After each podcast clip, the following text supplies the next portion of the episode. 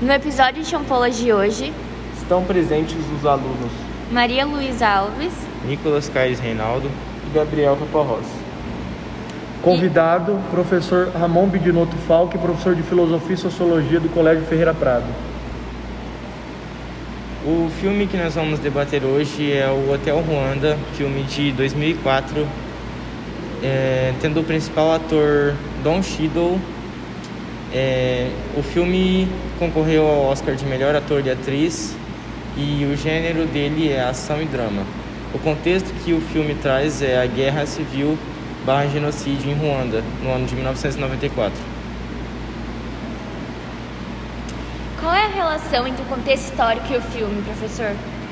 A relação é a seguinte: o filme trata de um gerente de hotel interpretado pelo Don Cheadle, que concorreu ao Oscar de melhor ator, e ele está envolvido no contexto dessa guerra civil, desse genocídio em Ruanda em 1994.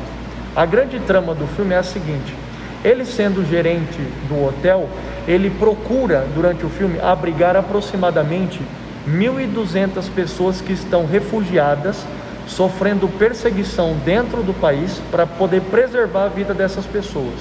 E dentro desse contexto, né, de tentar salvar a vida dessas pessoas, ele acaba colocando a sua própria vida em risco e a vida de sua família, uma vez que ele está protegendo a etnia que está sendo perseguida dentro do país, a etnia Tutsi, e os Hutus que estão tentando tomar o poder vão constantemente no hotel fazer fiscalizações. Então, quer dizer, ele coloca sua vida em risco para poder preservar a vida de outras pessoas. Enquanto isso, o país todo está em um estado de caos, de guerra civil.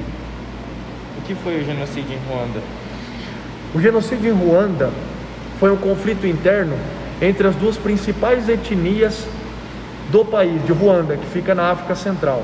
Então, os Tutsis governavam o país até 1994. Esses Tutsis eram minoria, mas era uma minoria elitista, né?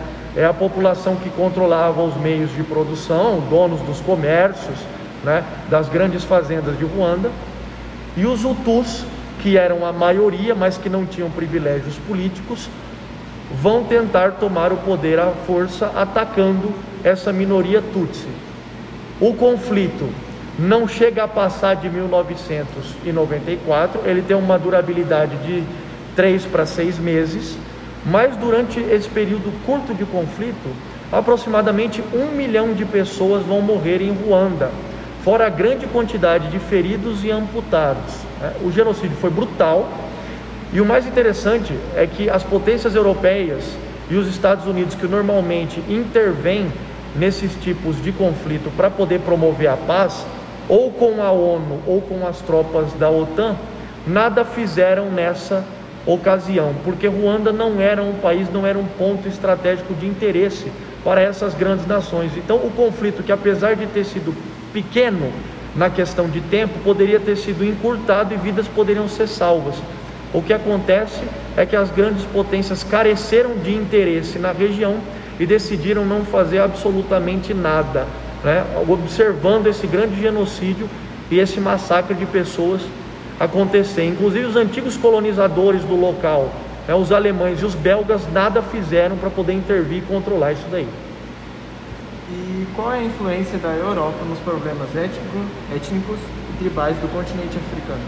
Em 1884 até 1800, e- em 1884 até 1885, nós tivemos um processo chamado Conferência de Berlim. As grandes potências da Europa se reuniram para fazer a partilha do continente africano, para dividir a África. Quando eles fizeram essas divisões, eles não fizeram as divisas para as regiões que eles iriam explorar de acordo com as já existentes divisões tribais e étnicas da África. Então, o que foi feito? Foram divididos os territórios de acordo com o interesse dos europeus e não respeitando as condições sociais do continente africano. Qual é o resultado disso? Etnias e tribos que se odiavam, que eram inimigas, acabaram ficando dentro dos mesmos territórios. Quando a África conseguiu realizar o seu processo de independência, os países da África conseguiram realizar seu processo de independência após o fim da Segunda Guerra Mundial, esses grupos étnicos inimigos se encontravam dentro do mesmo país. e algumas vezes em problemas fronteiriços com nações vizinhas.